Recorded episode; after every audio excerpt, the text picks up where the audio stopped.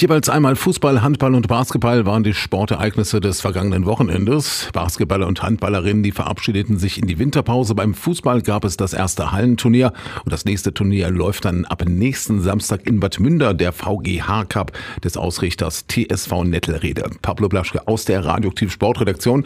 Fußball, Handball und Basketball, wer konnte dann am Ende jubeln?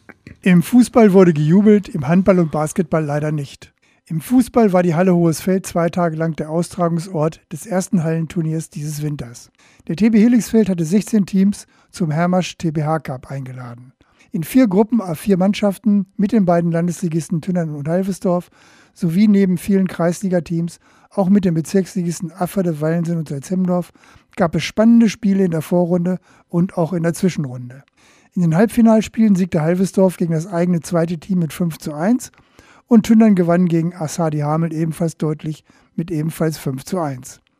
Somit standen die beiden Favoriten im Finale, das Tündern dann mit 5 zu 4 nach einem spannenden 9-Meter-Schießen gewann.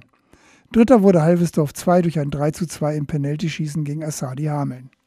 In der Handball-Oberliga der Frauen verabschiedete sich Rosen mit einer 24 zu 32 Niederlage in Nordheim in die Winterpause. Mit einem reduzierten Kader und zusätzlichen Verletzungen während des Spiels hatte Trainer Oliver Dus weniger Alternativen. Somit überwintert Rosen mit 10 Punkten auf Platz 10 der Tabelle.